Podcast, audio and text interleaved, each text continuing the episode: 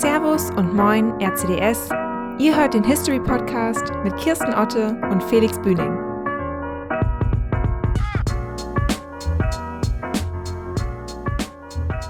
Ja, unser Podcast dreht sich ja eigentlich um aktuelle Geschehnisse im RCDS und in der Hochschulpolitik. Aber anlässlich des 70-jährigen Jubiläums des RCDS möchten wir euch auch ein bisschen so die Geschichte erzählen. Und damit es nicht zu lang wird, haben wir uns jetzt hier ein neues Format überlegt und den History-Teil einfach ausgelagert. Worum geht's denn heute in der Folge, Felix? Ja, nachdem wir in der letzten Folge die Anfänge des RCDS uns mal angesehen haben und die erste BDV beleuchtet haben, geht's heute um ein ja, Thema, was den RCDS schon immer irgendwie auch bewegt und auch in jeden äh, Debatten im Studentenparlament oder sonst wo aufkommt, nämlich das allgemeinpolitische Mandat und ähm, wie der RCDS sich eigentlich dazu verhalten hat in den letzten Jahren. Dazu muss man sagen, ich glaube, wir können keine Vollständigkeit beanspruchen, ähm, aber auf jeden Fall immer einen netten Überblick über das Thema geben. Ja, da fangen wir auch mal direkt an. Kirsten, wann kam die Diskussion um ein allgemeinpolitisches Mandat von Studentenvertretern denn auf? Das war 1955 bzw. 56 im Zuge der Debatte über einen deutschen Wehrbeitrag. Ja, nach dem Scheitern der EVG waren die Verhandlungen über einen deutschen Verteidigungsbeitrag Ende September 54 in London wieder aufgenommen worden. Deutschland trat der NATO bei und das führte natürlich schon zu heftigen Reaktionen von links. Der SDS, den wir auch alle so lieben, forderte auf der Delegiertenversammlung des VDS im Juli 54 in Hamburg die Debatte über den deutschen Wehrbeitrag. Ähm, wofür steht denn VDS? VDS steht für Verband Deutscher Studentenschaften. Der RCDS, der ist auch im VDS gewesen. Genau, der war auch auf der Delegiertenversammlung und lehnte ähm, ja den Antrag des SDS ab, weil der deutsche Wehrbeitrag nicht die, nicht die Zuständigkeit des VDS betraf, sondern die der parlamentarischen Körperschaften.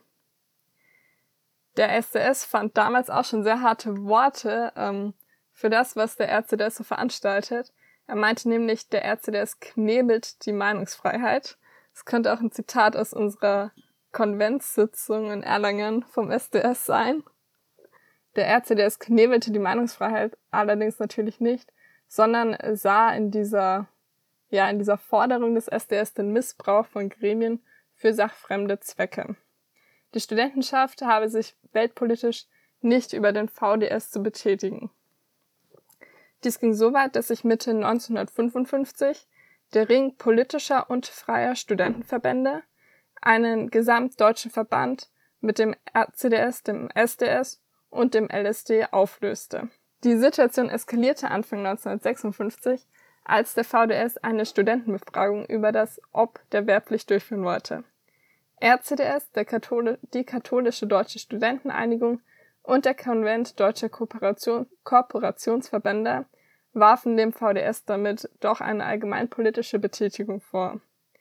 Der Vorwurf war, dass der VDS damit zur Hilfstruppe der Volksbefragungen von SPD und DGB gemacht würde. Damit wurde entgegen dem Beschluss der Mitgliederversammlung des VDS gehandelt, die sich ja noch Anfang Mai gegen die Diskussion des Themas entschieden hatte.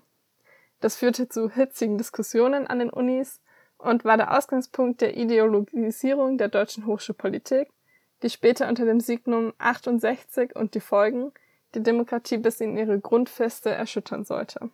Wie ging es dann weiter, Felix? Die Wehrpflicht wurde ja dann bekanntermaßen eingeführt. Und was kam danach? Der SDS hat sich 1958 natürlich nicht damit begnügt, einmal ein allgemeinpolitisches Thema anzusprechen. So wurde versucht, die fünften Studententage zur Behandlung einer Anti-Atomtod-Resolution zu bewegen.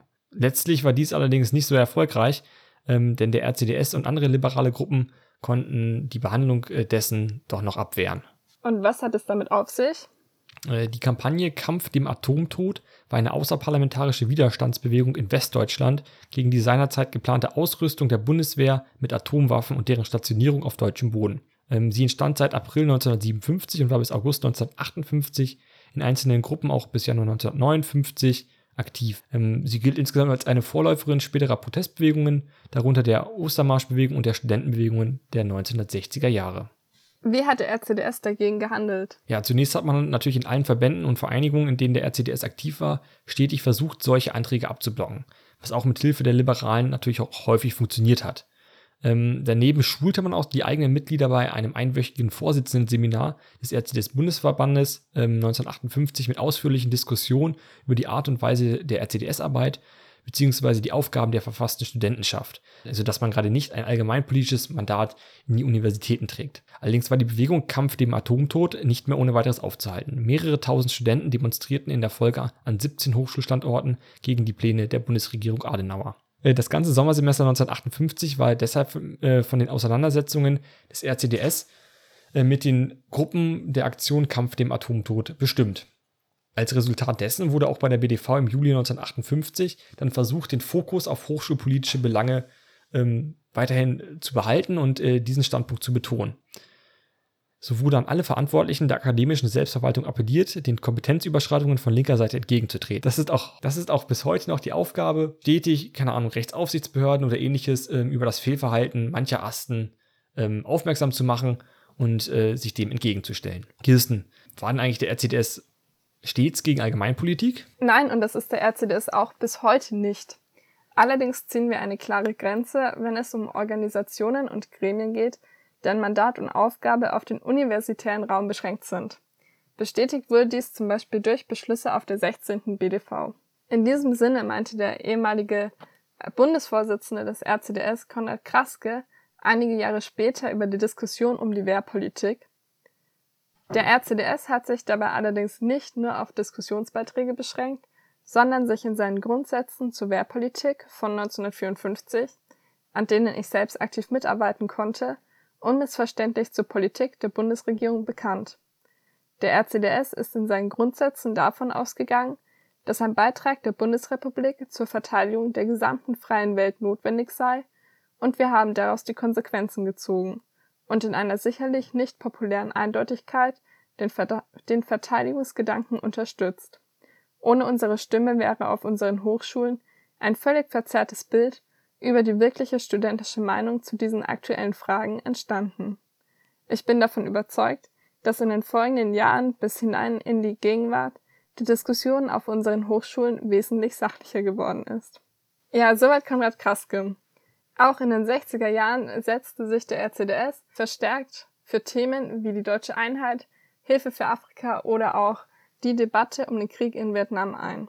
Die teilweise allgemeinpolitischen Aktivitäten und Positionen sind bis heute ein Streitthema im Verband. Aber mit wenigen Ausnahmen hat man sich auf die hochschulpolitische Arbeit voll und ganz eingestellt. Felix, was hatten jetzt antiwestliche Positionen damit zu tun? Ja, beim Thema RCDS und allgemeinpolitisches Mandat muss man natürlich auch immer die linke Seite betrachten, denn linke Verbände wichen zunehmend auf allgemeinpolitische Themen aus und förderten in, den, in der 68er-Bewegung verstärkt Thesen, die pro-DDR und anti-amerikanisch ausgerichtet waren. Ähm, dies führte letztendlich auch gewissermaßen zur Studentenrevolte der 68er. Dies führte aber dann in der Folge dessen auch wieder gleichzeitig zu einer Mäßigung allgemeinpolitischer Tendenzen. Denn der SDS fiel bis äh, Ende des Jahres 1968 lediglich durch Sachbeschädigung auf und ähm, radikalisierte sich auch nach dem Horst-Mahler-Prozess zunehmend. Ähm, so änderte sich dann diese Gewalt gegen Sachen gegen Gewalt in Person. Und so gab es auch immer zahlreiche Verletzte. Dies führte gleichzeitig den Beginn des Zerfalls der Studentenbewegung, herbei. Anhaltende Erfolgslosigkeit des SDS in seinen allgemeinpolitischen Zielen führte außerdem dazu, dass dieser sich wiederum auf die studentischen Gremien umorientierte. Und damit gab es da quasi weniger Allgemeinpolitik in den Unis, dafür dann mehr sachliche Hochschulpolitik. Für den RCDS war das allerdings trotzdem ein gewisses Problem, denn ähm, die Politisierung der 68er-Bewegung schwappte auch auf die Universitäten. Und so errang der SDS und die linken Gruppen ab dem Wintersemester 1968-69 vielerorts Mehrheiten, sodass der RCDS und bürgerliche Gruppen die Machenschaften zum Beispiel im VDS nicht mehr aufhalten konnten. Der VDS erhob so zum Beispiel in der Folge die sozialistische Gesellschaftsordnung zum Verbandsziel. So gingen dann die meisten Diskussionen in den 68ern unter. Der RCDS verlor häufig leider Mehrheiten, Dabei hatte er sich jahrelang eigentlich für die hochschulpolitische Stimme eingesetzt. Kirsten, wann war die Diskussion um das allgemeinpolitische Mandat dann nochmal relevant in der deutschen Geschichte? Das war dann ein bisschen später. Und zwar tauchten mit der deutschen Einheit ein neues Phänomen in der deutschen Studentenpolitik auf. Und zwar die sogenannten Basisgruppen, auch Spontis genannt, die sich in ihrer Organisationsform als neue Herausforderung für die etablierten Hochschulgruppen präsentierten und bis heute noch vielerorts vorhanden sind. Diese neue spontanistische Studentenbewegung setzte seit der zweiten Hälfte der 70er Jahre anstelle von zentral gesteuerten Massenaktionen auf dezentrale Aktionsformen, anstelle eines dogmatischen Marxismus auf undogmatische Politik in erster Person. Ihre Aktionsformen reichten vom politischen Widerstand über zivilen Ungehorsam bis zu konkreten Einzelkritikpunkten. Da ihr Ausgang die Kritik an der Demokratie war, die den Nährboden gab für die Entstehung des deutschen Faschismus, verbanden sie auch gesellschaftliche und technische Entwicklungen damit. Folglich beanspruchten sie auch ein allgemein politisches Mandat und setzten sich in der Folge nicht nur gegen die Regelstudienzeit, sondern auch gegen den computerlesbaren Personalausweis ein. Also genau da, wo die Basisgruppen auch irgendwie aufzufinden sind mit irgendwelchen kruden Ideen, ne? ja, wie heute noch. Als verlängerter Arm der Grünen und der Taz stellten sie aber eine beachtliche Kraft dar und holten bis 1982 21 Beteiligungen in Asten. Die Gefahr für den RCDS von links zeigte besonders deutlich das 81 erschienene Buch RCDS, eine Offenbarung, das Anti-RCDS-Buch. Also ich muss ja auch an dieser Stelle einhaken. Ich habe mir dieses Buch mal aus der Bibliothek geholt und jetzt nicht komplett durchgelesen. Also einmal hinten sind so ein paar interessante Karikaturen, die der RCDS wohl damals äh, veröffentlicht hat. Aber insgesamt äh, ist das dann doch ein sehr reaktionäres Buch und ähm, ja, macht irgendwelche haltlosen Vorwürfe. Kann man sich mal anschauen, äh, drüber schmunzeln und vielleicht bei der nächsten Zoom-Konferenz von einem Gruppenabend mal den anderen Gruppenmitgliedern als witzigen Einspieler präsentieren. Aus der Befürchtung vor einem Auseinanderdriften der Gruppen und dass man die Studenten nicht mehr erreichen könnte, schwenkte der RCDS 87 verstärkt auf allgemeinpolitische Themen ein was aber wiederum von der Arbeit in der akademischen Selbstverwaltung zu trennen ist. Es bleibt also festzuhalten, dass der RCDS kein Verband ist, der völlig von Allgemeinpolitik verschont ist, aber eine Grenze zieht, wo die akademische Selbstverwaltung und die Kernaufgabe der studentischen Vertretung betroffen sind. Genauso ist es. Interessant dabei ist aber auch, dass in der gesamten Debatte um das allgemeinpolitische Mandat die Intensität der Kontroverse oft von äußeren Faktoren geprägt ist oder geprägt wurde. Ähm, der Stärke der einzelnen Verbände, des Erfolgs auf anderen Politikfeldern und für den RCDS natürlich auch die Nähe zur Bundesregierung während Einführung der Bundeswehr oder später der deutschen Einheit. Fraglich ist also, und das lassen wir einfach mal offen stehen, ob man sich vielleicht anders verhalten hätte, wenn nicht Adenauer regiert hätte. Und damit verabschieden wir uns und wir bedanken uns fürs Zuhören. Bis zur nächsten Folge Ärzte ist History und bis dahin bleibt gesund und wir hören uns. Macht's gut.